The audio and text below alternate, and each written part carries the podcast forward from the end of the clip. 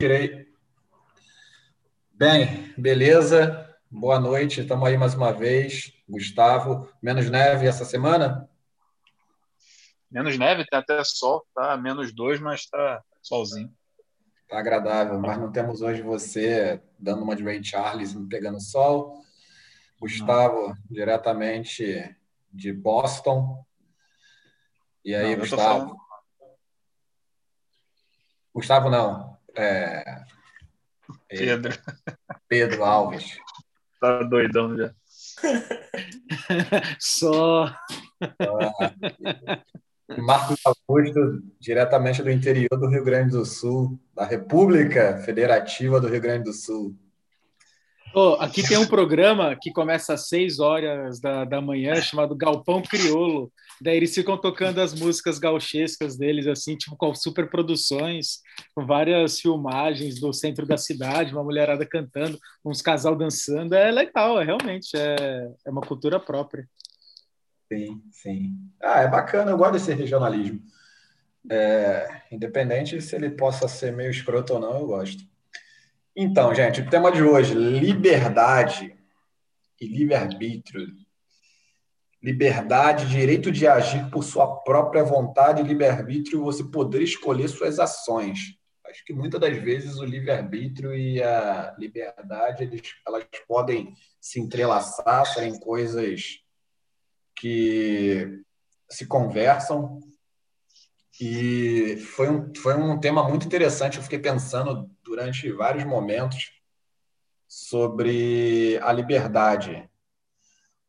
Uma das coisas de liberdade é que, ele, na minha concepção, a liberdade não dá o direito de escolhas. O que faz com que você tenha liberdade. Você escolhe o X, você escolhe o Y, ou você escolhe o Z. Porém, é, eu estava lendo um artigo e eu achei muito interessante. Foi quando esse artigo embaralhou minha cabeça. A partir do momento que você tem escolhas, porém as suas escolhas já são pré-determinadas. Ou seja, se você tem uma escolha que é pré-determinada, logo a sua escolha nem sempre ela é tão é, libertária, assim. Não sei se essa palavra poderia ser empregada. Não é de tanta forma é, liberta, porque você sempre vai optar por aquilo que já te satisfaz de uma certa forma. Então, já é pré-determinado que você vai seguir aquele caminho.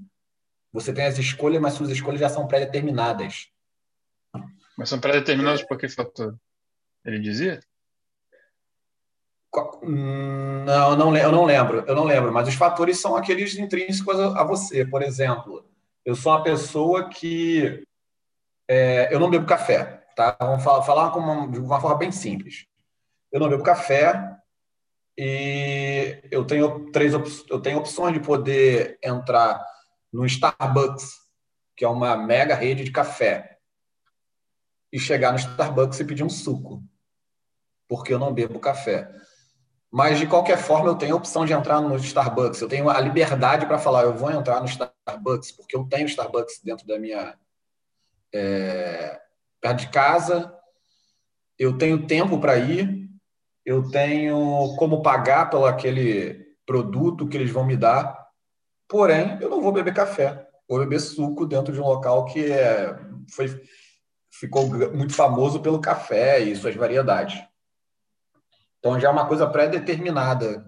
Eu tive a escolha de ir nesse local, porém a minha escolha vai ser por um produto que eu já vou estar dentro da minha zona de conforto, que eu vou aproveitar. Mas, de qualquer forma, você teve o livre-arbítrio de ir no Starbucks e não no Dunkin' Donuts. Isso, exatamente. Exatamente. Então, para mim, a liberdade está muito associada a seu direito de escolha. Você pode escolher por onde você quer ir, como você quer fazer, da melhor forma que te convém. Isso, para mim, está diretamente. É um dos, um dos pontos que está relacionado com a liberdade, você ter, você poder fazer escolhas sobre a sua vida, mesmo que essas escolhas já sejam pré-determinadas. É, eu acho que a, a gente está falando de liberdade e livre-arbítrio. É, eu acho que a, o livre-arbítrio é a, é a liberdade em ação. Eu não sei se existe uma, de, uma definição como essa, mas a partir do momento que você tem a liberdade de escolher alguma coisa e você escolhe, né? Você arbitra o que você quer. Entra em cena o, o livre-arbítrio. Para mim, o livre-arbítrio está muito associado à escolha, ao teu poder de decisão, de tomar decisão. É mais voltado à ação do que um estado é, humano, por exemplo. Então, eu acho que é, a gente executa a escolha, né, vendo a escolha como uma, um processo, né, que você você enxerga as opções, você entende as opções, você escolhe dentro daquelas opções e vive as consequências daquela, daquela opção que você escolheu. Esse processo todo, é, o que você enxerga, como que você decide pela opção que você tem e eventualmente como que você digere aquilo que você escolheu, é, eu acho que a gente é um mero executor, como a gente estava falando no episódio passado de algoritmo e inteligência artificial. A gente é um mero executor de um algoritmo que já está na gente, na nossa psique, na nossa biologia, e a gente, num milésimo de segundo, processa aquilo tudo e toma uma decisão. Então, muito do questionamento se existe livre-arbítrio, isso já vem de porra, muitos anos, de muitos filósofos, é quanto que isso realmente é livre. E isso não foi construído ao longo do tempo para é, você simplesmente chegar ali e executar aquilo que você já tem pré-programado no, no teu psicólogo, no teu psicológico, no teu biológico, é, oriundo da tua criação, da tua cultura, de tudo mais. Já é então, pré-determinado para você seguir dessa forma. É, meio que é, inconscientemente, né, ou subconscientemente. Você, porra, a gente, não, a gente não conta, mas a gente toma, sei lá, milhares de decisões por dia. No momento que você acorda, se na hora que você levanta da cama você vai calçar o chinelo, ou se você vai descalço para o banheiro fazer xixi, se você vai tomar café antes de fazer xixi, se vai fazer o café coado, se vai fazer o café expresso. Cada hora que você faz, toda hora a gente está tomando decisão, e essas decisões são mais conscientes ou menos conscientes, mas a gente toma decisão com base no nosso poder de escolher, e acho que está relacionado ao livre-arbítrio, mas muito do que é, muito do nosso input nessas decisões, né, a execução da decisão em si, ela é inconsciente ou subconsciente e a gente não se percebe sendo é, influenciado por esse por esse subconsciente. Eu acho que existe um limite. A gente gosta de acreditar que a gente é livre, né, e tem livre arbítrio, mas eu acho que existe um, uma construção ao longo do tempo que é, tira grande parte disso, a gente não enxerga e por isso se contenta que ah, eu posso ir na loja tal, escolher a roupa tal. Cara, lá no fundo tem um motivo para você ter ido naquela loja, naquele dia, escolhido aquela roupa isso foi construído ao longo do tempo. Então você ainda está escolhendo, você está executando o ato de escolher, mas dizer que é 100% unbiased e, e, que você é porra, um mero é, ser puro de influência, que você está ali 100% autonomamente escolhendo, acho que é uma ilusão, grande ilusão. Ah, é, e, eu, eu, eu... Desculpa te cortar, Marco.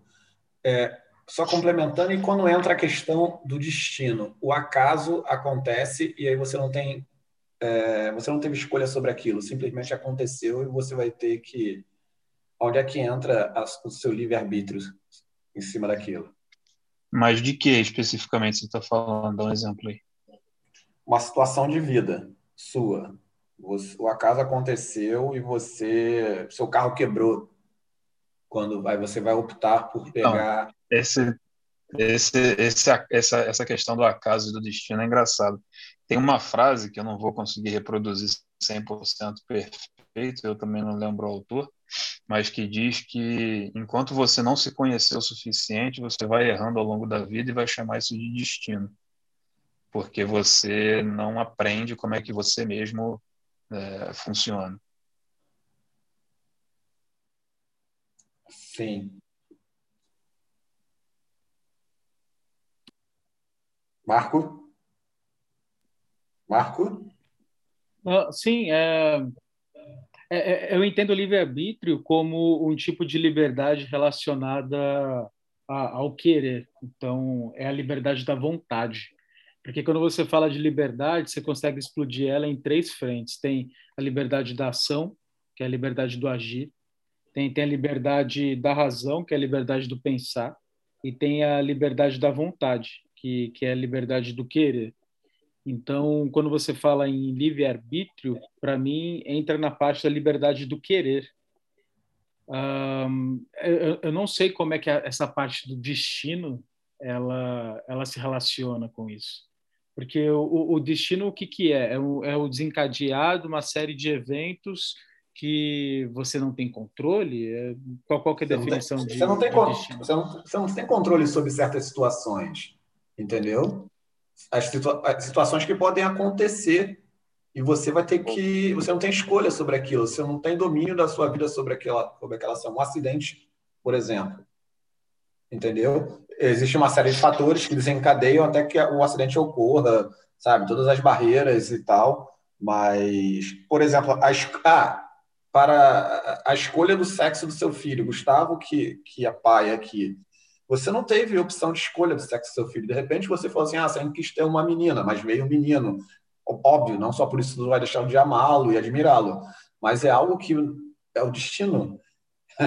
Você tem que ter o pareamento cromossômico lá com que fez com que o sexo do bebê fosse XY e não XX. Mas até então você não tem domínio sobre aquilo. Não se tem técnica nenhuma para que você consiga é, escolher o sexo do bebê, entendeu? Me perdi aí, voltei aqui. O que, que vocês estão falando de sexo de bebê? Que eu saí na, na livre-arbítrio e voltei no sexo do bebê. É. O Marco fez uh, uma colocação sobre três tipos de, de questões de livre-arbítrio. Qual, é, qual era o Marco? Não, eu, e... eu falei que, que, que eu entendo o livre-arbítrio como uma parte da, liberar, da, da liberdade do querer. Porque se a gente explode a liberdade em três frentes, a gente tem a liberdade do agir, a liberdade do pensar e a liberdade do querer. Então, a liberdade do, do, do querer é um tipo de liberdade relacionada à vontade. E, e o livre-arbítrio é você poder executar essa liberdade da vontade. Uh, e aí eu eu não entendo como isso se relaciona com o destino, porque na, na, na minha, no meu entendimento, o destino é a, a, definição de o desencadear de eventos que você não tem controle. Mas em nenhum momento isso fez com que você perdesse a sua liberdade do querer. Ah, desejei viajar para a Tailândia. Tive que pegar um avião. O avião uh, teve uma pane e caí no mar. Né? Enquanto ele está tendo pane, eu desejei não morrer e isso não foi possível, porque eu não tive liberdade relacionada a essa vontade. Melhor, eu, eu tive, eu desejei, mas isso não, não chegou a, a, ser executado como uma ação, porque eu morri. Então, é, é, essa é a execução do destino. É, eu não é. entendo. É, eu não entendo qual é o conceito do destino aí nessa.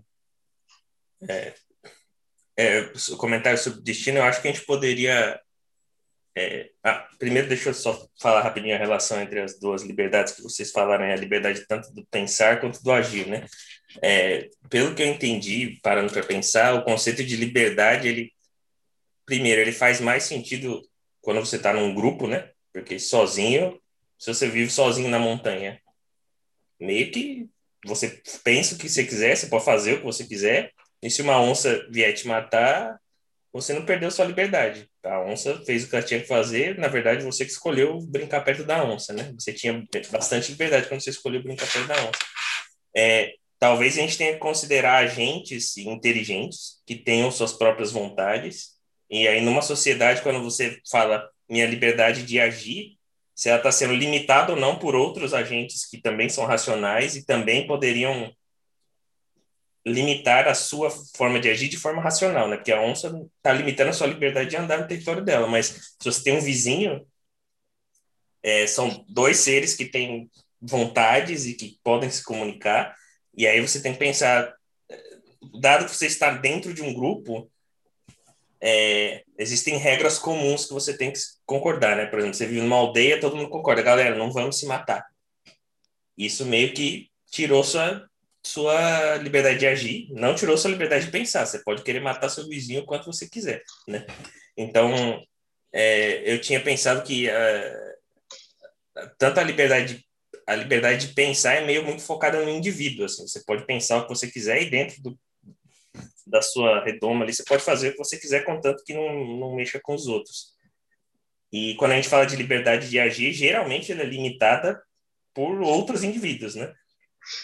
É, e aí, a partir do destino, meio que não é um, uma coisa, não é um ser racional, né? A não ser que você acredite que Deus fez o avião cair, e aí Deus que está tirando a tua liberdade, né? Porque ele que decidiu que o avião ia cair. É, mas se não for, seria só um, um acontecimento do, do acaso, do destino, não sei como vocês chamariam. E aí eu não sei se isso teria um impacto no conceito de liberdade, né? Porque você, se você se considerava um indivíduo livre, quando o avião caiu, você morreu livre também. Você, a gente pode sempre achar que você teve a liberdade de subir no avião e considerava os riscos que ele poderia cair, né? Então foi só uma, uma um desencadeamento do que poderia ter acontecido. Ninguém tinha controle sobre aquilo, sabe? É, eu acho que a figura do, do destino ou do acaso é, não sei, é um conceito, né? Você não consegue não consegue definir o que, que é isso. Né? É, um, é um conceito de que é um, uma sucessão de eventos que estão fora do nosso controle, mas eu acho que grande parte do que nos faz pertencer àquele fato, aquele momento é, é do destino é, é, parte das ações que a gente tomou, das escolhas que a gente teve, e aí acabamos tá ali naquele momento, naquela hora, então, acho que ele não é tão, tão estanque assim é, do nosso poder de decisão e da nossa liberdade. É, isso eu parto para um outro outro artigo curto assim que eu li a respeito que é um pensamento de Jung que que ele diz que é o controle da alma pelo homem. Jung dizia que é, a, a, nossa natureza nós somos controlador de nós mesmos. Então, beleza, nós temos essa a liberdade, temos o livre-arbítrio, né, para controlar nós mesmos. Porém, porém existem é, eventos traumáticos, vícios, costumes que fazem com que a gente tome decisões acerca da nossa própria vida de forma limitada por, por esses eventos, por esses vícios, entendeu? Por esses costumes. Então, entra em contradição novamente aquilo. Nós temos a liberdade, porém essa liberdade ela não é 100%, porque de forma inconsciente ou consciente, a gente acaba é, é, limitando os, as nossas, nossas escolhas, entendeu? Por exemplo, tem, se o cara sofreu um acidente de avião, que foi altamente traumático para ele, e ele tem a opção de fazer qualquer outra viagem, ele vai optar por não ir de avião e poder ir de barco, o cara pode ir de barco. Mesmo aí que demore muito mais tempo. É, aí o barco afunda, e aí ele falou assim, porra, agora ele vai, vai entrar em outra, outra paranoia que ele nunca mais vai viajar. Entendeu? É, é... Os nossos costumes, eu, eu por exemplo, é, eu sou um cara muito curioso gastronomicamente falando. Porém, existe aquela comida de conforto que se eu comer, eu falo assim, cara, hoje eu não estou afim de me aventurar, hoje eu estou afim de comer, sei lá, um estrogonofe de frango com, e a batatinha palha, que me deixa satisfeito. E dentro da situação atual, onde eu estou no local que, tudo bem, tem comida do mundo inteiro, mas muito, muita comida asiática exótica, acaba me trazendo um pouco de muita às vezes eu falo assim, porra, hoje não, hoje eu não estou afim, hoje eu, eu quero limitar minha liberdade de escolha e ir em cima daquilo que me traz conforto, porque eu não quero de forma alguma experimentar alguma coisa que me deixe desconfortável e acabar atrapalhando aqueles meus planos que eu tinha para mim de ter aquele momento de saciedade da fome, de felicidade e prazer. É... E o mesmo vem dos, dos costumes, sabe? Aquele cara que todo é, dia acorda mas isso é, é, cientificamente comprovado. Quanto mais opção a gente tem, pior é a qualidade da nossa escolha. Tem um livro muito bom chamado The Paradox of Choice, do autor chamado Barry Schwartz. Cara, é, você lê o livro e você fala, puta, é muito, muito verdade. Quanto mais opção que a gente tem para no momento da escolha, pior é a qualidade da nossa escolha. Existe um limite. E aí, isso que você está falando é o exemplo prático disso. Se você vai num lugar que tem mil opções, você vai chegar a estar tá estafado de, porra, tanto pensar qual é a comida que você vai comer. Enquanto que se você tivesse três opções, você tem o estrogonofe, o espeto de escorpião e sopa de barata. E tu ia escolher e falar, não, beleza, vou no meu vou no meu estrogonofe. baratinha, baratinha com cerveja, né? É. então, é, me, é, paro para pensar nessa, nesse conceito de liberdade plena e se ele realmente existe, entendeu? Eu acho que não. Eu, eu, eu, tendo a achar que não, por dois motivos. Um, esse que você falou, é, e o outro são o que a gente enxerga como sendo opções para nossa escolha, opções dentro da nossa capacidade de livre-arbítrio, é, que não são. E não são por fatores que a gente desconhece. Então, a nossa ignorância com relação às opções que a gente acha que tem, faz a gente achar que tem mais opção do que na verdade tem. E isso tem no episódio passado, quando a gente falou sobre falar de liberdade, tem um filósofo chamado Baruch Spinoza, que ele até sobrenome é espanhol, mas ele é holandês. E ele fala muito sobre livre-arbítrio. E aí tem um exercício interessante nas, nas escrituras dele, que é o exemplo de você estar tá numa sala pegando fogo, você está numa sala trancada, só tem duas portas, não tem janela. E de repente a sala começa a pegar fogo.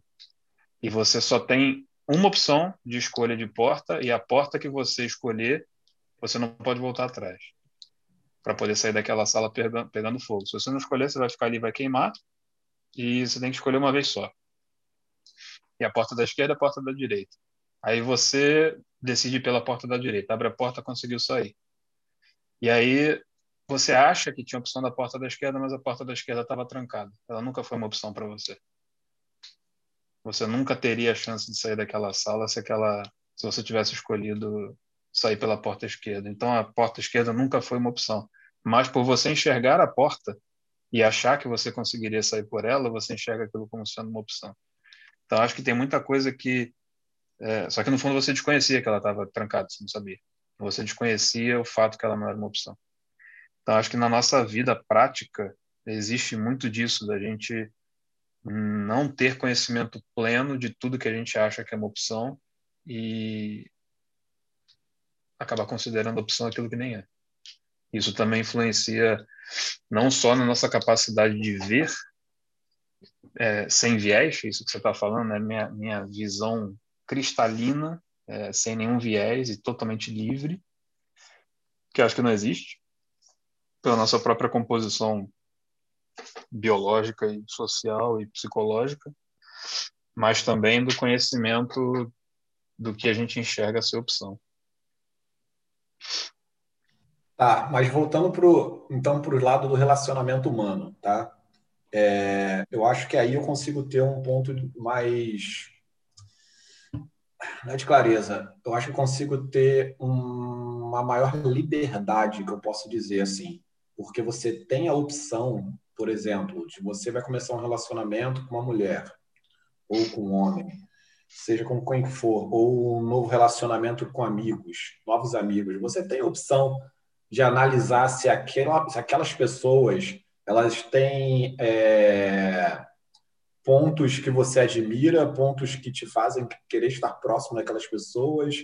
É, se for sua, uma namorada, você vai começar um relacionamento com uma mulher, o que te faz ter atração e querer estar junto com ela é 100% uma escolha sua e uma liberdade sua de falar assim, sim ou não.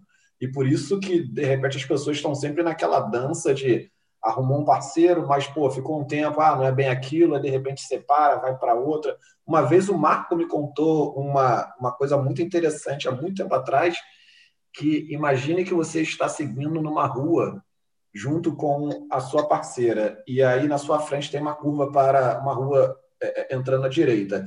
Ela quer entrar à direita e você não, você não quer.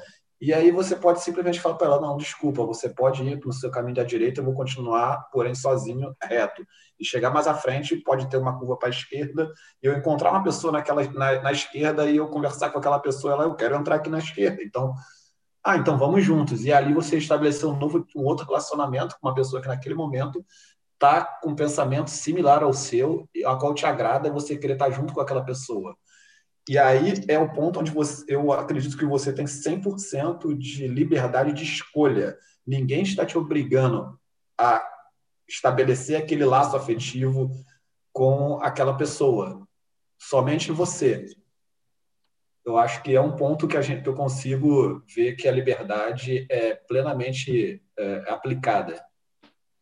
Eu concordo Sim. plenamente. É, Para mim, aí, é a liberdade de ação, porque a definição de liberdade de ação é nada ou ninguém me impede de agir. É, nada ou ninguém, por quê? É, existem dois limitantes: tem a questão da sociedade e tem a questão da, das leis naturais. Uh, o, o, Pedro ele, ele, ele entrou um, pouco nesse assunto, falando sobre questão de leis, etc. Uh, que questões de, de leis naturais são, são leis físicas. Uh, se, eu, se eu quero uh, voar agora, eu não consigo voar porque tem a lei da gravidade que impede que eu voe. Mas, e a parte do ninguém é porque você está respeitando um padrão instituído pela sociedade. Então, nesse caso, você tem total liberdade para poder tomar a sua decisão, porque não fere nenhum desses dois fatores. Um, é. tem, tem, tem, tem, tem uma coisa que, quando eles falam de liberdade de agir, é que a liberdade ela tem que ser sempre uh, conquistada e sempre defendida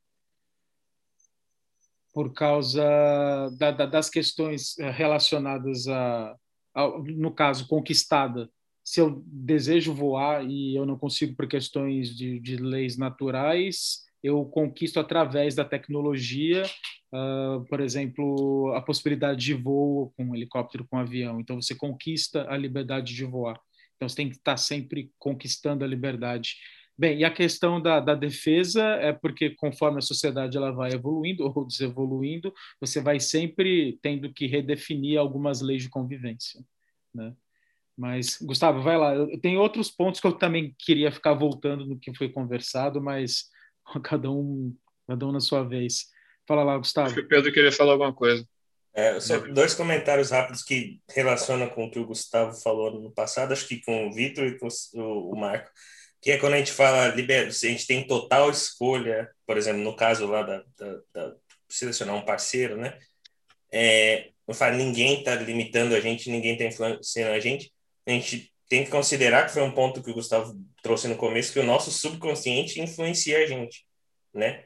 Por mais que você fale, você tem total liberdade para escolher quem você vai namorar ou quem você vai ser amigo, você é meio que escravo da sua própria mente e às vezes você nem sabe o motivo do porquê. Então, você, você é realmente livre se você tem um chipzinho biológico que já pré-determinou suas preferências e por mais que você ache que a outra coisa é melhor, o seu subconsciente vai te forçar a fazer a outra coisa. É, e, e, sobre o que o Marco falou de liberdade de ser conquistada, é, isso me, lembrou de um, de um, trecho que eu vi do, do vídeo de um, de um professor na, ontem, me preparando para a conversa, que é, ele deu um exemplo claro do que aconteceu nos Estados Unidos quando teve a, a, a abolição da, da escravidão, né? Que ele estava dando exemplo das liberdades e falou os escravos meio que comemoraram que né a escravidão acabou porque agora eles eram livres e logo em seguida teve um pensamento mas espera aí a gente é livre mesmo? Porque por mais que eles quisessem fazer muita coisa eles não tinham os recursos. Imagina você viveu 30 anos sendo escravo você não tem propriedade você não tem nenhuma skill que você possa usar para entrar no mercado de trabalho e tem discriminação né é, ele tem escolha, mas ele não tem recurso para fazer as escolhas que de fato ele queria fazer. E aí essa liberdade fica condicionada, né? Ele teria, na, na, naquele caso, liberdade negativa, ou seja, ninguém está parando ele para fazer o que ele quiser, mas ele precisaria de uma liberdade positiva, ou seja, ele precisaria de uma ação de um agente externo para ajudar ele a fazer as escolhas que ele gostaria de fazer, né? Que aí vem todo aquele conceito de o ser humano, ele faz sentido o ser humano ter o direito de comer, porque pode ter gente que não tem comida. É, e aí, é, esse sentido de você garantir que a pessoa tenha, tenha um mínimo para ser livre, né? É um, é um outro fator que começa a importar quando você está em sociedade só, né? Quando você está em sociedade, você tem esse tipo de questão para ser levantada, né? De programas de assistência e tudo mais. Porque dentro de uma sociedade, pessoas podem ser livres de, em, gra, em graus diferentes, né? Dependendo dos recursos que elas têm. É, só para só acrescentar o que o Pedro falou, com relação ao exemplo que o Vitor deu, eu acho que são, acho que são dois, dois momentos que eles quase ocorrem quase que simultaneamente, mas são dois momentos separados. Um é você poder escolher. O seu, seu, seu poder escolher é um tipo de liberdade. Agora, quem você vai escolher, que entra no aspecto qualitativo, eu acho que a gente não é tão liberto, não é tão livre assim. Tem muita, muita coisa que já foi construída na nossa cabeça. Não tem ninguém segurando minha mão falando, não, você não pode escolher, eu posso. Agora, quem eu vou escolher, nesse exemplo que você deu aí do, do caminho, entra para a esquerda para a direita, eu acho que entra no aspecto qualitativo que a gente gosta de achar que a gente tem total autonomia e livre-arbítrio. Né? É, mas no final você vai acabar limitando aquele conjunto de, de, de qualidades que mais te agrada.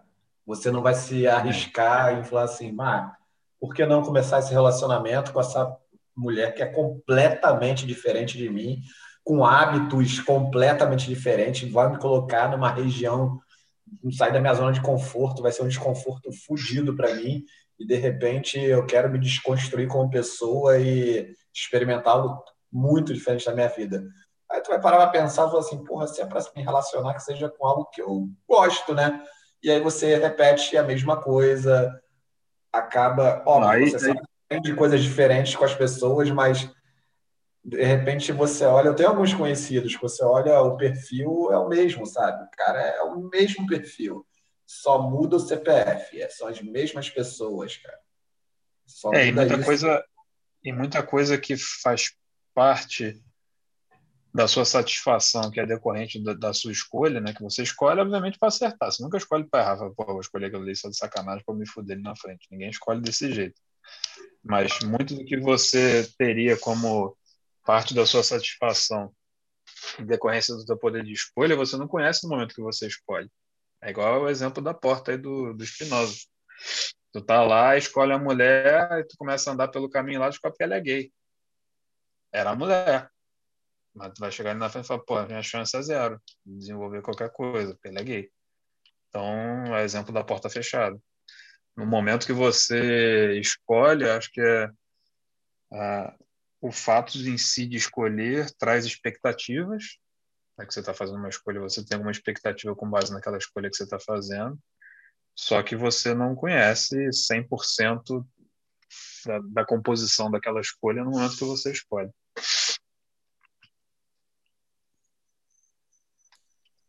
É, posso fazer um comentário relacionado a, isso, a essa escolha de novo aí, que eu tenho uma curiosidade para saber o que vocês acham. Quando a gente fala que, é, por exemplo, eu comecei a ler um negócio ontem que me deixou, eu fiquei viajando um pouco, que é a divisão dos, dos eus, né? Quando é, aí, aí um dos exemplos era uma pessoa tá dirigindo o carro e a rua tá vazia e não tem, você pode toda intersection, né, toda todo cruzamento, você pode decidir para que direção você vai, né, direita, esquerda, frente. E aí nesse nessa pequeno experimento assim, essa pessoa teria total liberdade de escolher para onde ela vai, certo? Porém, ela está indo comprar cigarro. Então, meio que ela tá ela escolheu ir comprar cigarro, ninguém está parando ela para ir comprar o cigarro, mas é, se a pessoa for viciada no cigarro, por exemplo, ela não está totalmente livre, né? Porque o, o vício dela está guiando a escolha dela. E se você trocar o cigarro por alguma outra coisa, por alguma coisa que não vicie, por exemplo, sei lá, a pessoa foi quer comer sorvete, mas a pessoa é diabética. É, ela está indo contra o próprio interesse, mas aí parece, sabe aquela analogia do anjinho e do demônio? Você tem dois eus na sua cabeça e aí você, não sei se você tem liberdade para escolher qual dos dois ouvir, mas geralmente tem um conflito entre os dois, né? Você pode fazer a coisa que é boa para você de forma racional e a coisa que você quer. E essas duas raramente são são a mesma coisa, né? O que você quer e o que é melhor para você de forma racional. Vocês consideram que isso também ter a liberdade de escolher qual das duas seguir faz parte da liberdade pessoal da pessoa ou, ou não? Esses dois, o tanto o tamanho dos demoninhos é predeterminado e você tá meio sal ali, você não tem muito o que escolher. Eu acho que a liberdade, a partir do momento que você tem opção, você tem a liberdade. E até mesmo voltando ao, ao papo do, da questão do relacion, dos relacionamentos que você pode ter, independente se sua escolha possa ser parecida com a mesma sempre, mas você tem opção. Se você tem opção, é, liber, é, é liberdade. Se você tem opção de você pelo sorvete, pelo cigarro, você tem liberdade, independente da escolha que você faça. Entendeu? Pois é, mas tem opção? No caso é, do a... vício, a pessoa tem opção? Eu não é, sei. Se a porta é trancada. A, a, porta de não ir comprar é. cigarro está trancada e você achou que tinha. Esse é o ponto que é. eu fiquei meio encucado, entendeu? O cara, eu acho que a gente pensa em opção, em escolha, muito pelo lado cognitivo, lado racional. Mas tem algumas coisas é, que a gente não decide de forma racional. A gente decide ou de forma bioquímica, no caso de um vício, ou de forma emocional. O cara que porra, discute com o vizinho, mete a mão na arma e mata o cara, ele não raciocinou muito, fala, porra, eu vou fazer isso. O negócio é meio que emocional. Ele tem, ele tem a liberdade, tem livre-arbítrio dele de pegar e matar o cara, mas dizer que ele passou por todo um processo racional de escolha, eu acho que vai muito em linha com o vício. Você acha que tem uma, uma opção. Eu, eu, eu não saberia dizer. Eu tendo a achar que esses casos você não tem, principalmente no caso do vício. Eu acho, não sei se você tem opção, não. Cara. Eu tenderia a achar que não. A opção existe fisicamente, mas você não seria capaz de escolher ela, né? Essa é, é. a... Você não consegue abrir a porta, por mais que a porta esteja lá, você é. especificamente pessoalmente, né? É. Você teve a opção de não começar a fumar, entendeu? E uma vez que fumou, você está propenso ao vício.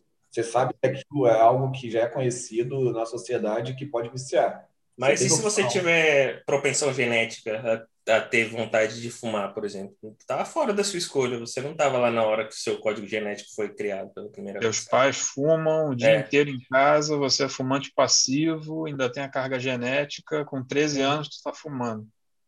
Mas carga genética pode influenciar na sua vontade de, de, de adquirir um vício? Vício. É, eu acho que sim, porque é patológico, né? A partir é, do momento é. que é patológico, você não tem total liberdade na sua tomada de decisão. Né? Mas mesmo que seja só no caso da criação, né? A criação também, quando o Gustavo tinha dado exemplo, não é uma coisa que você tem opção.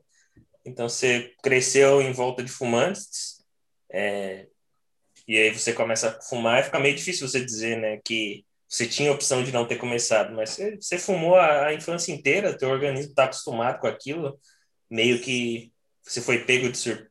pego desprevenido, né? Como a criança não tem proteção contra isso, não tem opção, né? Você pode sempre falar, você tinha opção de fugir de casa. Era uma opção mesmo você fugir de casa como criança por causa do cigarro passivo? Não, realisticamente não. Exceto então, se você tipo... for uma criança filipina, né? Você lembra que tinha uma criança filipina que fumava? Coitado, morreu. Bebê... Morreu o bebê fumante? Bebeu, morreu. Enfisema. Porra.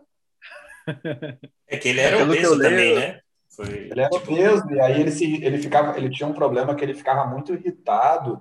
Aí a mãe começou a dar cigarro para ele. E aí ele ficava fumando e baixava. Então, eu não tenho. Não faz o menor sentido falar que ele tinha a opção de não fumar nesse caso. Imagina, a mãe tá dando cigarro pro moleque. É. Tipo... Lembrou da história do Marco aí que ficava estressado e ia fumar duas carteiras de cigarro. É. Mas complemente, Marco, a gente cortou, desculpa. Não, é mudando, mudando um pouco o cenário. Digamos que a pessoa ela nasce e cresce envolta por uma série de exemplos ruins pega uma determinada comunidade que é dominada pelo tráfico e essa pessoa tem como referência o primo, o vizinho, que são pessoas dentro da instituição do crime. É, essa pessoa ela teve liberdade para poder tomar uma outra decisão. No caso, ela teve a liberdade de, de vontade de poder sair daquela vida, sendo que ela sempre foi recebeu esse tipo de diretriz sobre aquilo é o correto. Uh, é aí que entra o livre-arbítrio, porque esse livre-arbítrio é um tipo de liberdade é, do, do querer. Uh, o, o que, que vocês acham? Não sei. Rapaz, é um ponto muito certeza. polêmico. Esse é um ponto muito polêmico, porque assim, ela, o que ela enxergou ao redor dela foram várias mazelas, correto? A não ser que ela vive isolada dentro daquela comunidade e ela não tenha contato com o mundo externo, ela vai acreditar que aquilo é o que tem que ser feito, assim que a vida é. A partir do momento que ela tem contato com a vida externa, sabe? Se ela frequente uma escola, e estamos falando mesmo que a escola não seja a, a melhor escola com infraestrutura, mas que tenham professores lá e ela tenha contato com outras pessoas, mesmo que sejam da mesma comunidade, ela em algum momento vai ter contato com o diferente daquilo que ela vive. E o diferente, não estou dizendo que seja certo ou errado, mas muitas vezes também pode ser certo, muitas vezes pode ser pior do que aquilo que ela vive. E aí vai abrir para ela, na minha cabeça, na minha, na minha concepção, vai para ela opções de escolha de levar uma vida de outra forma é difícil? Com certeza vai ser muito difícil, porque ela está dentro de um, de um ambiente já muito poluído com todas as mazelas. Porém, a vida vai apresentar para ela opções. Então, não será por falta de opção. Pode ser muito mais difícil, sem sombra de dúvida. Mas eu acho que as opções vão ser dadas. É, se eu puder comentar rapidinho, eu, eu, eu acho que, de fato, a pessoa não teria escolhas práticas na real, assim, porque primeiro é muito difícil. O primeiro de tudo é falta de recurso, né? Se a pessoa vive num lugar desse, muito provavelmente ela não tem muita opção de querer mudar de vida. Tipo, ah, vou querer fazer um curso X. É, você não tem dinheiro, você tem que trabalhar das nove às seis e ir para a escola das sete às nove. Como que você vai mudar de vida fazendo isso, né? É, eu, eu, estudei em escola pública ruim, no Guarujá, com um monte de. tinha tráfico de droga, tinha gente ameaçando me dar me, me matar porque eu tinha cabelo grande lá na, na, na escola. Mas, assim, obviamente eu tive sorte e consegui fazer algumas escolhas que fez eu sair de lá. Isso quer dizer que eu acho que todo mundo que fez a mesma escolha que eu ia dar certo? Não. Eu tive muita sorte. É muito difícil você contar com um acaso para fazer a pessoa mudar de vida. No meu caso, eu acho que o acaso me ajudou. Então, eu acho que, de fato, se eu tivesse dado menos sorte, a minha, minha meu leque de opções teria sido diminuído assim significativamente. É, e é, é, difícil. Se a pessoa cresceu num, num ambiente como esse, o jeito que a pessoa pensa foi formado daquele jeito. Vocês sabem, acho que, é, pelo menos eu, eu consegui observar o quão difícil é mudar a cabeça de alguém, né? Hoje em dia. Assim, se a pessoa teve a criação X e tem as convicções dela e teve as experiências próprias, né? Muita gente é, baseia o estilo de vida e como ela pensa na vida baseado no que ela viveu. E é muito difícil você se botar no, no sapato daquela pessoa para entender o que ela viveu e como ela pensa. E mudar isso depois de uns 10, 15 anos vivendo num ambiente X, eu acho muito, muito, muito difícil. Assim. É, a escola pode ajudar e pode ter um professor que, que seja é, motivado o suficiente para tentar mudar a cabeça dessas pessoas, mas realidade, escola pública no Brasil, nesses tipos de lugares, os professores não são muito motivados, vai ser muito difícil, não é a norma, é a exceção. Então, contar com um monte de exceção para alguém mudar de vida, eu acho um pouco fora da realidade. Eu acho que alguns vão conseguir, mas a maioria não vai ter, de fato, é, a porta não vai estar, de fato, destrancada, vai ser só tá ali, ó. se você quiser, você pode, se você estudar muito e trabalhar e dormir três horas por dia, você consegue mudar de vida as pessoas começam até provavelmente a ter raiva, né? Falam assim, por que eu tenho que fazer tudo isso e as outras pessoas conseguem fazer de uma forma muito mais fácil? Às vezes esse sentimento é o que também vai, vai fazer a pessoa não querer seguir o caminho correto. Porque quem tem. Que, que, às vezes o caminho correto é muito mais fácil para uma, uma fatia da sociedade. Eu entendo, eu simpatizo com esse sentimento. É injusto, eu acho injusto.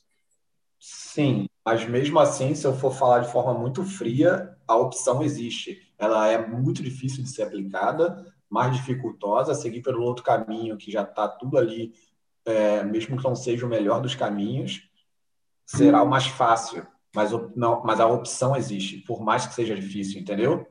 A opção Mas, existe. é, mas eu não sei, eu não sei se a opção existe. Esse é o problema. Porque tem ela existe. opção. Hã? Ou tem o outro lado, quando não existe nenhuma opção, zero opção. Entendeu? Não, não, eu tô falando pelo lado de você. Você só, você só assume ou você só parte do princípio que alguma coisa existe se você consegue capturar aquilo. Sim, né, você tem contato. seus né? sentidos. Né, Ou você enxerga, ou você ouve, ou você vivencia aquilo de alguma forma.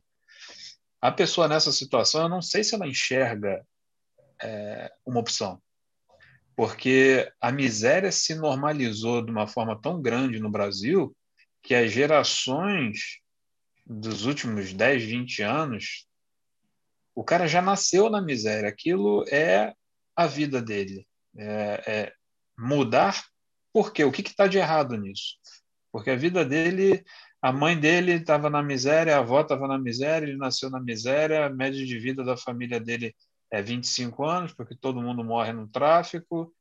É, a, o princípio de você poder escolher como execução, como o Marco estava falando, né, a liberdade de escolha, é, passa antes por uma capacidade de enxergar a opção. Você só consegue escolher se você tiver opção.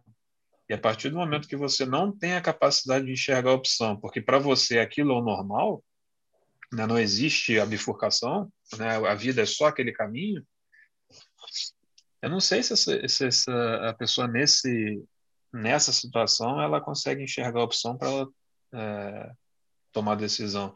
Obviamente, a gente não fala de forma absoluta. Né? Se você pegar uma amostra, vai ter gente que enxerga, vai ter gente que não enxerga, vai ter gente que tem ajuda de um professor, como o Marco falou, de algum parente, ou sei lá, de alguma, de alguma circunstância que vai fazer a pessoa acordar.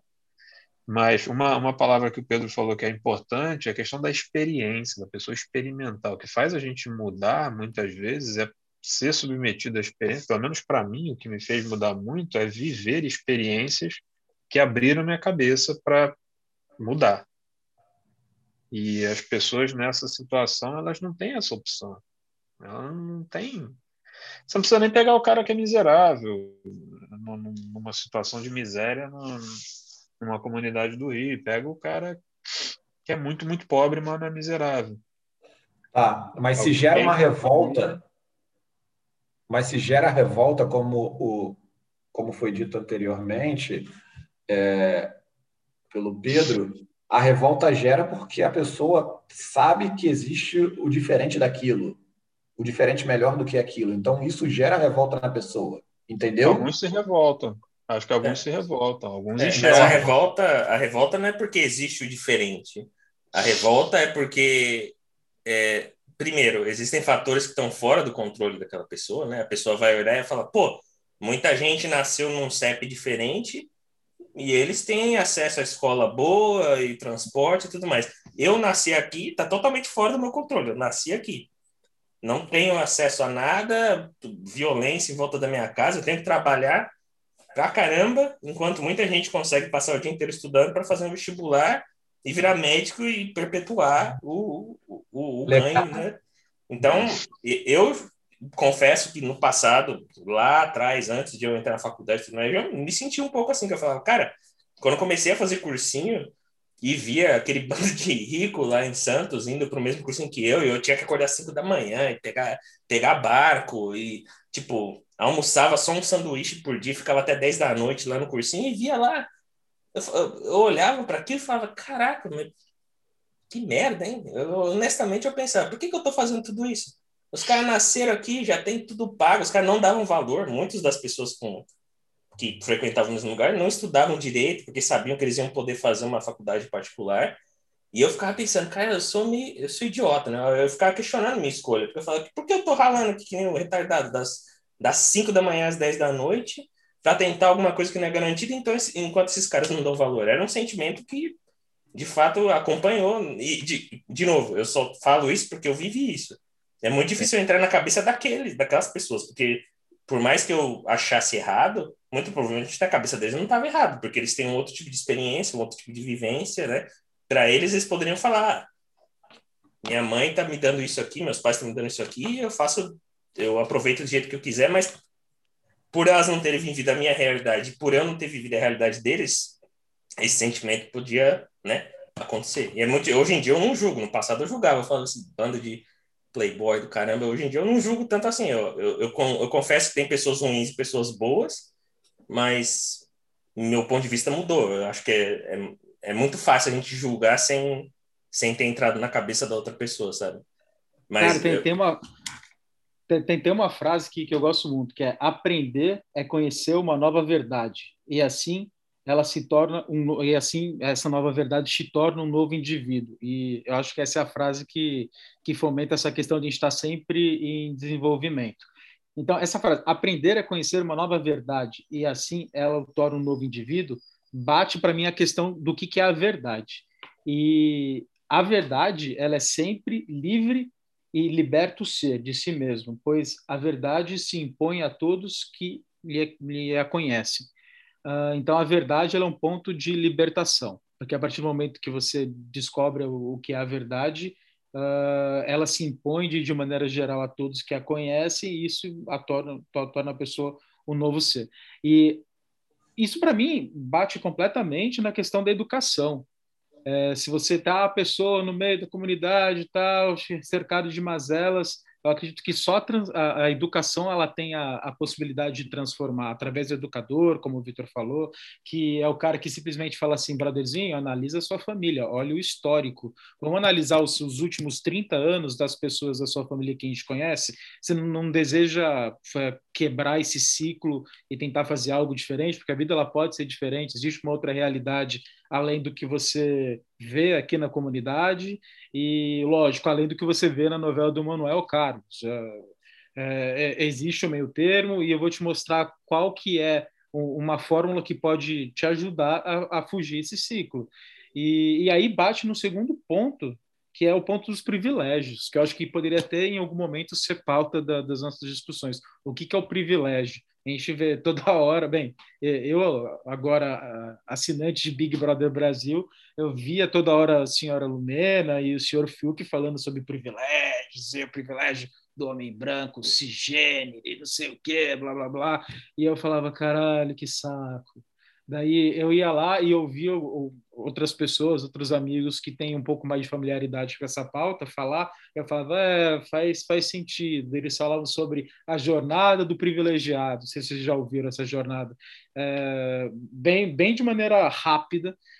Coloca 10 pessoas que a gente acabou de pegar aqui aleatoriamente na sociedade. Aí a gente faz o seguinte: é, a gente bate uma porrada de questionário. Tipo, pessoal, dá um passo para frente aí quem uh, tem os pais juntos até hoje, não, não, não é filho de pais separados. Daí, quem, quem, quem se enquadra nessa situação dá um passo para frente, quem não se enquadra fica no mesmo lugar.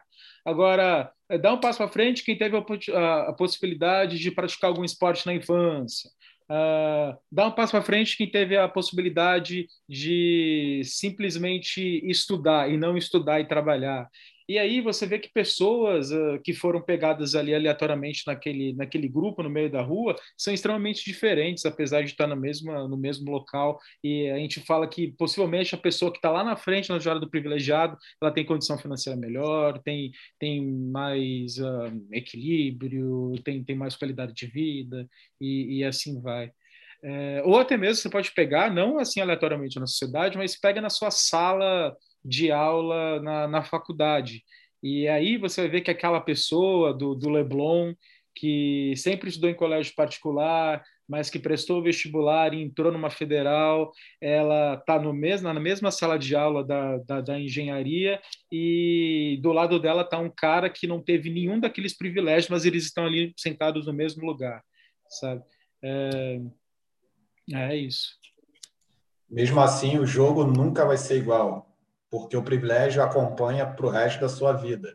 Você fala assim, ah, agora estamos competindo de igual para igual para o mercado de trabalho, porque ambos estão na mesma turma.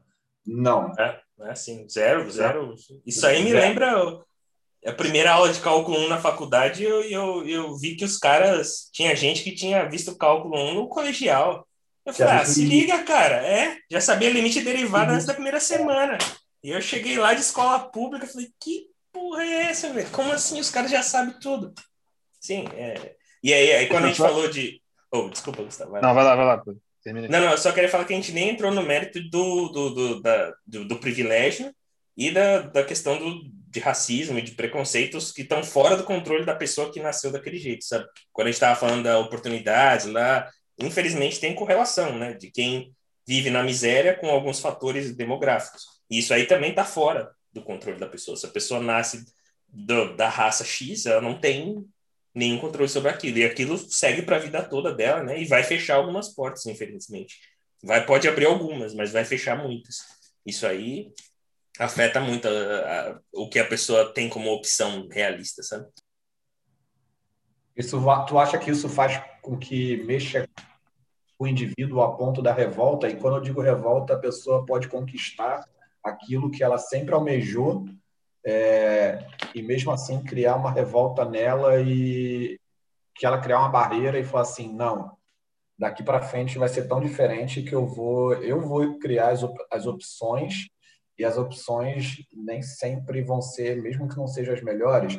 Aí eu fico pensando naquele Chris Gardner, sabe? Aquele cara do A Procura da Felicidade. Tipo, pelo filme, e eu não li o livro, mas pelo filme e algumas coisas que eu procurei ler depois do filme, pô, o cara comeu pão que o diabo amassou, meu amigo. E conseguiu superar e tudo mais.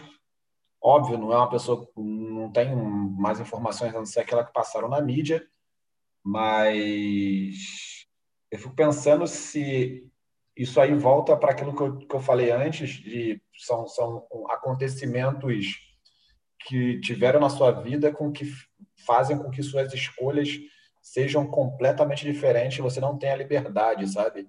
Tipo, ele depois do momento que ele ficou na miséria, sem grana para criar um filho, ele conseguiu passar lá no processo seletivo, etc. E tal, aquilo que aconteceu no filme. E é, será que esse, esse, a quantidade de eventos traumáticos que aconteceu com ele fez com que ele, mesmo assim, depois tivesse ganho o dinheiro que foi para sobreviver, mexeu com ele a ponto das opções dele serem completamente diferentes das opções de um outro cara que possa ter participado do processo seletivo e entrado também na mesma empresa entendeu? E beleza, agora ambos ganham X dinheiros. Todo mundo está ganhando 10, tá? Pronto. O que isso pode implicar, entendeu? Eu acho que sim. Eu acho que sim, que eventos traumáticos podem fazer com que você deixe de. você consiga cercear de forma inconsciente a sua é, liberdade. Entendeu? Um, Entendi. Eu, eu, eu só acho que é um pouco. Eu, eu sempre acho um pouco perigoso. Primeiro, é, sim, eu acho que alguns eventos traumáticos podem ter algum efeito positivo na determinação, na força de vontade da pessoa. Porém, eu não acho que isso, é, primeiro, não é solução, né? Segundo, é, a gente tem que tomar muito cuidado para não ter o viés de quem conseguiu, né? Se você falar, ah, o cara se esforçou muito e conseguiu, mas teve 999 que se esforçaram mais e não conseguiram. Por quê? Por causa de é, classe social, por causa de falta de tempo, por causa de criação, tem vários outros motivos. Então, é muito difícil você analisar o vitorioso, sendo que tem muitos outros perdedores que se esforçaram muito mais. É, e isso aí sempre levou um pouco, tá, tá relacionado com é, todo aquele empreende, romantização do empreendedorismo que teve no Brasil aí, que tem um monte de gente trabalhando de forma sub é não vou dizer sub-humana, mas definitivamente sub-CLT. é. Cara, aqui mesmo, eu pedi ontem janta no, no Uber, Uber Eats, 11 da noite. Pô, é uma senhorinha, tava dirigindo o Uber, tipo, mais de 60 anos, aparentemente, sabe? Quando você vê aquilo, você fala, pô, vou admirar a força de vontade daquela senhora. Não, cara, eu me sinto mal. Eu preferia pagar mais imposto e fazer aquela senhora não trabalhar do que ver aquilo. Ela tá ganhando um dólar e cinquenta pela entrega, dirigindo o carro, tipo, 11 da noite. Não, cara, é, para mim, na minha cabeça, não, não faz o menor sentido, sabe? Então. Eu passei, eu, eu, passei a mesma coisa aqui em Porto Alegre. Tava eu, a Aline e um casal de amigos, a gente chamou um Uber saindo do aeroporto, para poder percorrer um, um, trecho bem, bem curto. E a uberista que atendeu a gente era uma senhora por volta de seus 60 e poucos anos, dirigindo o carro. E ela, você via que ela não tinha controle nenhum sobre tecnologia, ela não sabia usar o Waze direito, ela errava os caminhos. E na hora que, que, que a mulher do meu amigo foi, foi desembarcar, ela arrancou com o carro e bateu na, na, na no, no, braço da, dessa minha amiga e, e, e, luxou. E aí teve que ir para o hospital. E aí a, a, conclusão não é que, tipo, puta que pariu, que velhinha doida. É, puta que pariu, que sistema merda que faz uma velhinha de 60 e poucos anos, sei que dirigir um Uber sem estar tá atualizada com tecnologia, ao, ao, invés de gozar a aposentadoria dela, sabe? Então, é, vai nesse sentido. É, eu acho que isso tudo, isso tudo desemboca na, a gente deu uma desviada do assunto para passar por privilégio, mas tem uma conexão grande que é você poder escolher. Tá? Cara, acho que um dos maiores luxos que alguém pode ter é poder escolher. Porque a maioria não vive, a maioria sobrevive. O cara vai num efeito manada que ele tem que estudar, trabalhar, estudar, trabalhar, estudar, trabalhar, gastar o mínimo possível, porque qualquer hora pode dar uma merda, o cara precisa de uma reserva. E ele passa a vida inteira vivendo nesse modus operandi sem escolher nada. Ele vai go with the flow. Onde a turma vai, ele vai atrás. Eu acho que, por mais que viver dessa forma seja uma escolha, eu acho que ela acaba, nesses casos, sendo inconsciente. É porque você escolher, não escolher, é uma escolha em si. É, mas acho que essas pessoas não enxergam a escolha porque elas nunca conseguiram escolher. Eu acho que uma das maiores, dos maiores luxos que alguém pode ter é falar assim, não, é esse estilo de vida eu não quero ter, essa vida eu não quero levar, esse caminho eu não posso, eu não quero percorrer. Isso para mim hoje em dia é um dos maiores luxos, porque você entra num modo sobrevivência absurdo, tipo esses casos que vocês estão falando da pessoa idosa tendo que dirigir Uber, que isso te tira qualquer capacidade de escolha. E você vai, você entra no modo sobrevivência, é a corrida dos ratos. Você entra na corrida dos ratos e fica ali rodando a rodinha do hamster para sobreviver. Então, acho que qualquer um que tenha poder de escolher é, é, muito sortudo. E tem um fator, sem querer pegar outra bifurcação aqui no, no assunto, mas acho que é pertinente, é o fator sorte, cara. O fator sorte é um negócio absurdo e a gente não controla e muita gente não, não, não computa isso. Porque, como o Pedro falou, você pega o, o que é o que dá mídia, o que dá clique, o que vende cópia de livro, é o cara que deu certo, né? o cara que porra, bateu lá, estourou a boca do balão. Igual jogador de futebol. Quantos moleque perderam rumo na vida porque acharam que ia virar um Ronaldinho e não viraram? É a mesma coisa do empreendedor. E os outros milhões, sei lá, milhares que se fuderam todo enquanto Mark Zuckerberg virou Mark Zuckerberg, isso não, não vira livro, isso não, não, dá clique. Mas eu acho que mesmo é, o cara estando colhendo hoje o fruto do sucesso dele, cara, existe um fator sorte. Ele é completamente aleatório, completamente incontrolável. Você consegue influenciar de alguma forma mínima, mas não controlar. E pouca gente pouca gente considera isso. Tem gente que, não é... considera a própria sorte que teve também, né? Isso que é bizarro. Eu já encontrei gente que comemora muitas das coisas que a pessoa obteve, mas não para para pensar em que momento, na verdade, foi algo fora do controle dele ou dela que fez ele ter aquilo. Isso é uma coisa que eu sempre refleti na vida, porque eu, eu, eu sou bem consciente, assim. Eu tive muita sorte em alguns momentos da vida para tá cagado, que do nada eu tô em Boston, pá, não sei o que, mas eu sei que foi muita sorte. Não, não, eu não chego. Seria muito mais fácil eu chegar na internet e falar aqui, ó, meu mérito, trabalhei das 5 às 5 da manhã às 10 da noite e agora eu tô aqui. Não. Eu conheço muita gente que trabalhou muito mais que eu na época do, do cursinho, na época do, do, quando eu trabalhei em banco, que não tá, tá em situação diferente, pior, ou pode até estar melhor, mas não, não, é, não é proporcional, sabe? Tem, a sorte muda muito a proporcionalidade da, da, da, já esqueci a palavra, da outcome, do, do, do resultado do que você está tentando fazer.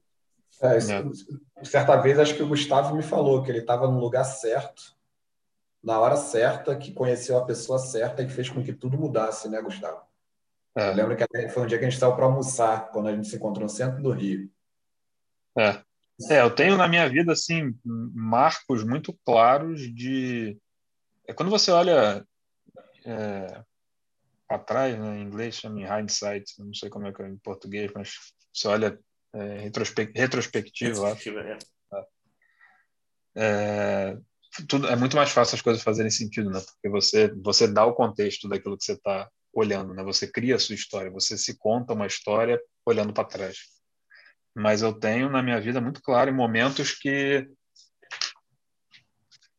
foram, sei lá, completamente aleatórios. Eu estava no lugar certo, na hora certa, conheci a pessoa certa. E uma coisa que é, é inegável é que você tem que estar preparado para quando a sorte bater. Não adianta você falar assim, ah, não, vou viver minha vida, se a sorte for, se o destino quiser que a sorte me encontre, a sorte vai me encontrar. Pode até ser, mas se você não estiver preparado, você não vai conseguir colher os frutos da mesma forma que você colheria se você tivesse é, preparado. Então, é, a sorte é tipo um, um, catalisador nesse caso. Né? Isso, você consegue. É. Isso é o que eu falei para algumas pessoas também. Você, é a sorte vem, você potencializa se você estiver preparado e, né? É. Só a sorte, muito, muito raramente, só a sorte vai fazer diferença. Né? Tem casos que de fato acontece, né? Você ganha, alguém deixa uma mala de dinheiro com um milhão de dólares na tua porta, foi sorte, né? Ou é, ou é algum golpe, ou é algum golpe. Ganha na loteria. Né? Se você não tiver a cabeça no lugar e o preparo para saber usar aquele dinheiro, uhum. Vai comprar tive... três carros e dever, dever imposto depois. É, exatamente. Eu tive um professor que ele falava, ele falou para mim, olha, oportunidades podem ter várias, mas nunca igual. Nunca. Então, assim, ah. avalie aquela que está aparecendo e aproveite ela da melhor forma. É, é assim, é... com relação à escolha e sorte, botando isso tudo dentro de um bolo, uma coisa que eu tenho muito clara na minha cabeça, principalmente dos, dos últimos quase seis anos, desde que eu decidi vir para a Holanda, é que, cara, a tua vida é meio que um navio, assim, muito grande.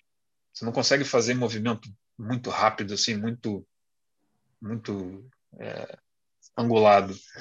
É, você está navegando esse navio gigante, aí você dá uma direção, o navio muda, e você vai, e de repente você precisa mudar de novo, mas as coisas levam tempo, as coisas têm que o, o, o percurso tem que ser recriado e você vai acertando o teu caminho.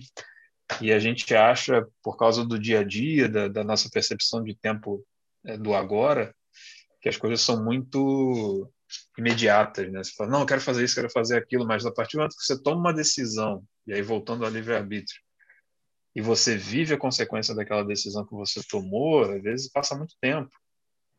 E precisa passar muito tempo, né? Porque porra, tu não tá fazendo direito. Tem coisa que não dá para acelerar, aquele ditado, né? Nove mulheres não fazem um bebê em um mês. Tem coisa que tem seu tempo de gestação. E acho que é, com relação ao impacto das decisões na vida é mais ou menos isso. Você vai mudando o curso de um navio muito grande, ele é lento e, e você tem que saber esperar ele, ele prumar de novo para saber para onde você está indo. É, mas e quando esse navio ele paterna, sabe? E aí você tem que estar preparado para é, saber como vai lidar naquele momento de emergência.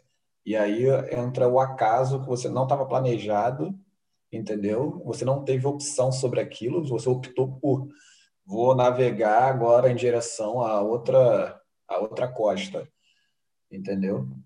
É, eu acho que é o caso das pessoas que eu acho que existe uma uma diferença muito grande entre você viver de uma forma que você vá colher os frutos de expectativas que você tem, ou seja, você vai criando expectativas, você vai vivendo em prol daquela expectativa que você criou.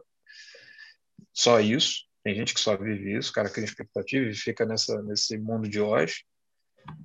E eu acho, e a forma que eu, que eu me preparo como pessoa, que eu acho que é, pelo menos para mim funciona, é você também ter muita consciência do e se.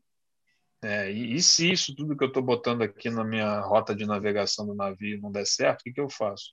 É, se ele adernar, como é que eu entro em modo de emergência? Como é que eu salvo os outros tripulantes que estão comigo? Porque você nunca está navegando sozinho. E muita gente não pensa nisso. O cara só pensa em querer dar certo para caralho, porque eu acho que tem que ser, acho que o cara tem que ter essa ambição, essa busca de querer, não só de dinheiro, mas de querer ser uma pessoa melhor.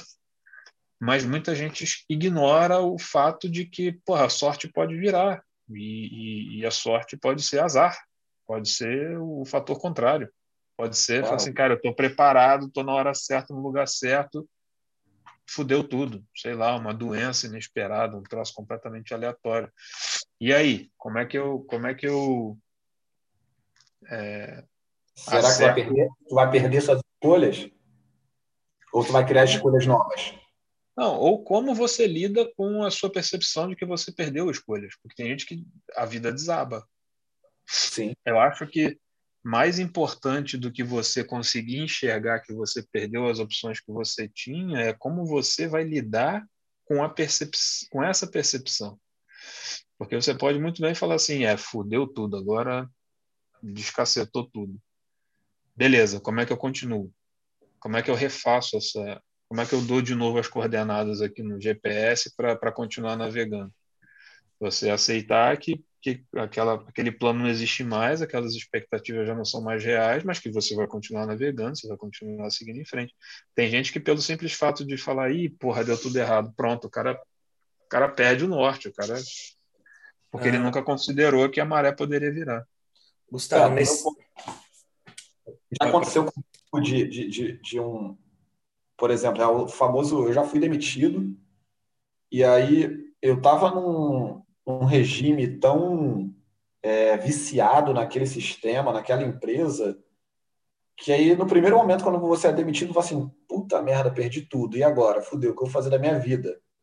Mas dê algumas horas, dê alguns dias e simplesmente abre uma janela de oportunidades que você nunca pensou que na sua vida você teria, entendeu? Uhum.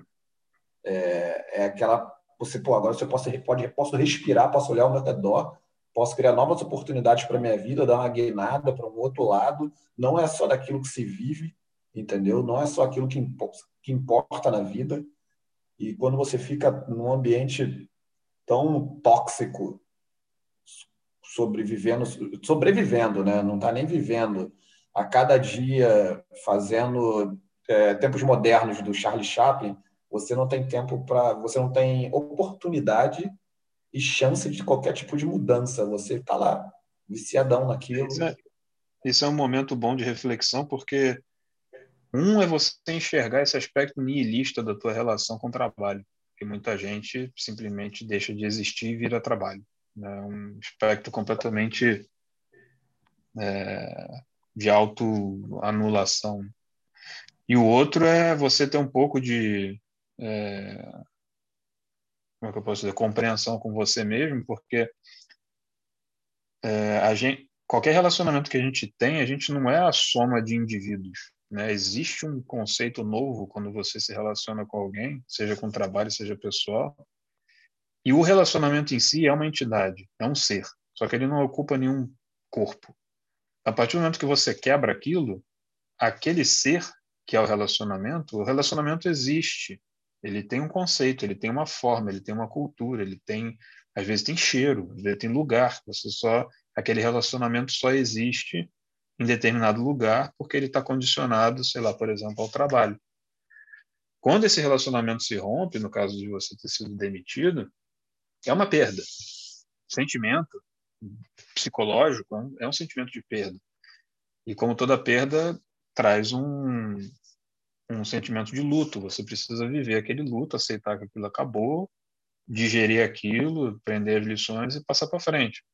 Então, é, eu acho que tem dois aspectos, um positivo e um negativo. O negativo é esse do, de você refletir e falar: caraca, eu me anulei aqui dentro. Isso pode acontecer em relacionamento de trabalho, pode acontecer em relacionamento pessoal, qualquer tipo de relacionamento mas também um, um, aspecto de que é isso é uma perda, como toda perda eu preciso digerir, ter meu luto, aprender com ela e me preparar para a próxima.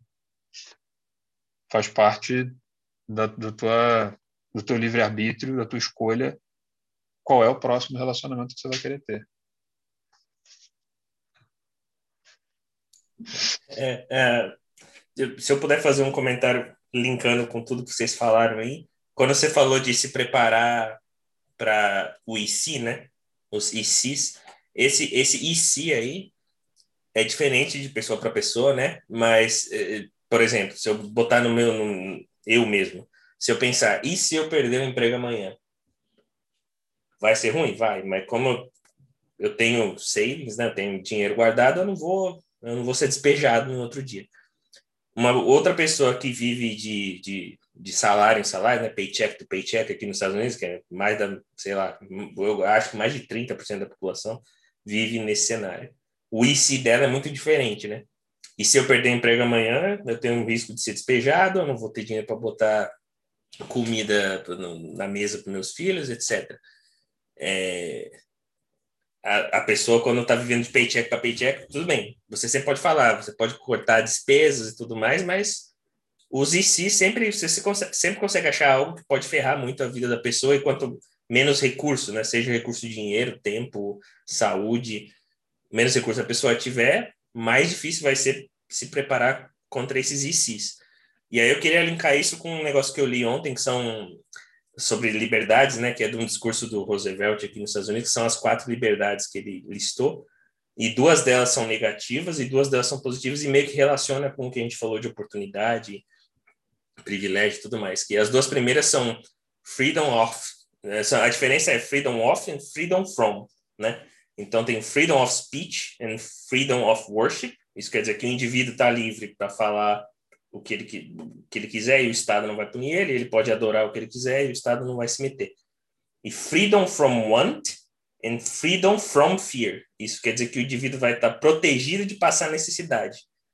Protegido de passar necessidade significa que alguém vai interferir para garantir que aquela pessoa não passe necessidade, para, no, no meu ver, conseguir deixar a pessoa ser livre, né? Porque no caso que a gente falou, se a pessoa trabalha das 5 às 9 e aí estuda das 9 à meia-noite, ela não está free from want. Se ela parar de estudar, ela não vai ter dinheiro para comida. Se ela, vai, se ela parar de trabalhar, ela não vai ter dinheiro para comida. Ela não vai conseguir estudar, não vai conseguir pagar aluguel, etc. Então, esses dois tipos de freedom, né, a negativa e a positiva, freedom off, para você fazer o que você quiser, e freedom from, para proteger você de não você ter as, os recursos mínimos para você poder ter uma escolha, né? Para você poder querer mudar de vida. Então, se você freedom from fear, se você está garantido que você não precisa ter medo de existir por causa de algum fator demográfico ou, medo de você ter, ser despejado, por exemplo, tudo isso é freedom from fear. É, e freedom from want, você tem, tem a garantia que você não vai morrer de fome se você perder o emprego no outro dia, isso ajuda a nivelar um pouco, né? E deixar as opções um pouco mais justas. Se a pessoa não precisar se preocupar que se ela perder o emprego amanhã, ela tem um buffer de um mês, sei lá, para poder arranjar outro emprego, é, é a cabe... até a carga cognitiva que ela vai ter, né? O impacto vai ser muito, vai ser menor, né? Ela vai poder parar e racionalizar e pensar, beleza, perdi emprego, vou preparar meu currículo, vou fazer não sei o que, não sei o que lá. Se ela não tem essa garantia, cara, imagina, você perdeu emprego, não tem dinheiro para aluguel, você tem 30 dias para arranjar um emprego, se não arranjar, tá na rua. Imagina o estado mental de alguém nesse sentido, sabe? Então a liberdade acaba sendo, por mais que a escolha ainda exista, a pessoa pode parar, sentar, fazer o currículo e fazer o que ela ia fazer com a garantia, é, é diferente, né? Então o estado mental é diferente. Eu acho interessante quando fala sobre isso, porque tem, tem dois é, é, é, tipos de personalidades no, no atual empresa que eu trabalho. Tem os escandinavos e tem os asiáticos. Os asiáticos, conversando com eles, a questão do emprego e você não ter mais um emprego é muito relacionado a ele se sente incapacitado. Por que eu perdi meu emprego? eu sou uma pessoa incapaz de realizar aquilo, então ele se sente muito. É, é, é, não, é, não é o dinheiro, ah, eu não vou pagar amanhã a minha conta, mas eu não sou bom o suficiente para exercer esse trabalho. E cria um certo é, vexame, sabe? Já os escandinavos, os caras simplesmente vivem o, o time dos caras de fazer as coisas é muito diferente. Muito, porque, assim, longe de tudo que eu já vi, o trabalho não é a sua prioridade. A sua prioridade é a sua vida. O trabalho é só mais uma coisa que está ali para ocupar parte do seu tempo, você ser remunerado sobre aquilo, mas se ele não existir naquele lugar, vai existir em outro, e ele está, pô, desculpa, não vou gastar mais do que aquele período que eu, para, para qual eu sou contratado. Existe um contrato, existe tantas horas, eu cumpro com aquelas tantas horas. Se eu puder, meu sentimento é que o, o, o, o a percepção de. É, como se diz? Não de criticidade, mas de urgência. O senso de urgência é completamente diferente. Tipo, não, não vou fazer isso agora. Vou fazer segunda-feira. Por quê? Pô, mas isso Porque tá sol. Isso para mim é um puta sinal de liberdade. Isso o cara é, é ele. Sim, é é ele. exatamente. O cara é ele. Tipo, cara, por que você não vai fazer? Não, porque tá sol. E eu, sabe, é o Black July. Não sei se você já ouviu falar dessa, dessa, dessa expressão. Em julho, você não acha ninguém nos escritórios, porque, porra, é verão, né, meu irmão? Acabou, é férias coletivas no país, todo mundo na rua, todo mundo no, sol, sabe? E aí, olha que, que, que maravilha, você pode se dar o luxo disso e a engrenagem não vai parar. Não, não vai. Vai seguir. De alguma forma, se você não conseguir falar comigo em julho, tu vai conseguir falar comigo ou antes ou depois. Você sabe que é assim que funciona, entendeu? Essa é uma reclamação. Eu, eu trabalho numa empresa norueguesa e a reclamação dos brasileiros do comercial é essa. Você pode estar num puta bid da Petrobras gigantesco, bilhões em jogo, e, amigão, deu julho, você precisa de uma informação de alguém para o bid, se fudeu, não vai encontrar ninguém. É o Black July. E, e- Depois- e a culpa é das- sua, brasileiro, que não se planejou, porque você sabia disso. Depois das quatro e meia da tarde também. E qualquer dia do ano. Aqui, pelo menos. É, lá- lá aqui é sexta-feira, meio-dia. Eu tenho até um- uma- uns conhecidos asiáticos aqui que foram para o nosso headquarter em Oslo e eles falam assim, Vitor, sexta-feira, após o meio-dia, se não tem reunião, você não encontra mais ninguém. Tu chegava lá, tu só olhava, só tinha gente dos asiáticos lá trabalhando. Porque tu não encontrava ninguém, uma ou- pessoa ou outra. Então, assim, cara, Mas uma puta, puta liberdade. Puta liberdade. Não só, entendeu? não só na questão do, do, do balance de vida pessoal e vida de trabalho, mas o que eu vejo muito aqui é o cara ter a liberdade de não atrelar o que faz bem a ele a sucesso financeiro e econômico. O cara quer ser, meu irmão, o cara nasceu para ser sapateiro. É. Ele vai ser sapateiro. Ele não vai ter que trabalhar como sapateiro de noite e empregado no supermercado de dia para poder ter dinheiro suficiente para pagar as coisas dele. Não, ele sendo sapateiro, ele consegue ganhar o suficiente para pagar as contas dele e ele vai ser feliz sendo sapateiro. Ele não, ele não perde a liberdade de fazer o que deixa ele realizado em prol de uma imposição socioeconômica. Gustavo, mas ah, tem, a- a- o healthcare é, é, é- é público aí? Na- as- é público, Público em termos de acesso a, a- é, não é gratuito, mas é porque assim aqui nada, pouquíssima coisa é pública como gerido pelo governo, Aham, mas é muita aham. coisa pública pago pelo governo. Então Uhum. fez um modelo de privatização, quem opera é privado e quem pode pagar paga, quem não pode pagar o governo banco. Ah, tá. Então, Isso aí deve ter uma influência, né, no, no fato da É, pessoa ser mais livre. Porque aqui, se a pessoa falar, eu quero ser sapateiro e não tiver, ela não vai, ela vai ter que pagar o healthcare do bolso aqui, porque, né? E Não, acaba sendo se meio você- caro para você pagar Aqui individual.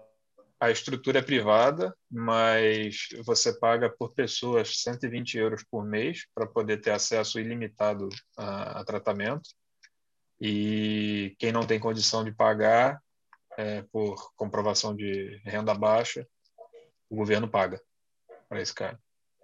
Interessante. Tu deu esse exemplo do sapateiro, lembrou uma colega minha de trabalho essa semana. O sapato dela, sei lá, rachou a sola. Aí na sexta-feira ela, ah, eu lembrei que tinha um sapateiro aqui perto do escritório. Aí na hora do almoço ela foi lá, ela voltou, ela, cara, adivinha quanto foi pra, quanto é para consertar a sola do sapato? Eu falei, não tenho nem ideia. Ela, 80 dólares. Aí eu falei, e que? Ela, porra, cara, definitivamente eu não vou trocar só do meu sapato, vou guardar, porque algum dia eu vou conseguir trocar por um valor mais justo. É. E aí você vê que a sociedade é meio que paritária, assim, você não tem uma discrepância social tão grande. É. Beleza, Pedro. Então é isso aí, gente. Eu acho que a conversa de hoje até estendeu um pouquinho, mas foi muito, muito interessante. É, durante alguns momentos eu até fiquei pensando em temas para outra semana. Eu acho que, sei lá, pensei no efeito resiliência que a gente tem quando uma coisa não dá errado e a gente se, se mesmo em meio à crise, a gente tenta se reinventar. É, mas eu não sei se seria um tema tão a ser desenvolvido, mas podemos ir conversando e tentar. Ou se alguém quiser propor alguma coisa para a semana que vem já, eu não tenho nada na cabeça agora, eu topo, topo ir conversando no grupo. Eu não sei que o Gustavo tem um tema aí. Fala aí, Gustavo. Não, não, também eu tenho algumas ideias, mas a gente pode bater o martelo no grupo. Beleza. Beleza. Falou, gente. Obrigado. Bom dia, boa Valeu, tarde, boa noite para vocês aí. Valeu, galera. Um abraço. Boa noite. Sejam livres. Abração. Vou tentar. E lembre-se, liberdade não é libertinagem, né? Cara, olha só. Liberdade para dentro da cabeça, hein? Nath Roots. Falou, galera. Valeu. Valeu. Valeu.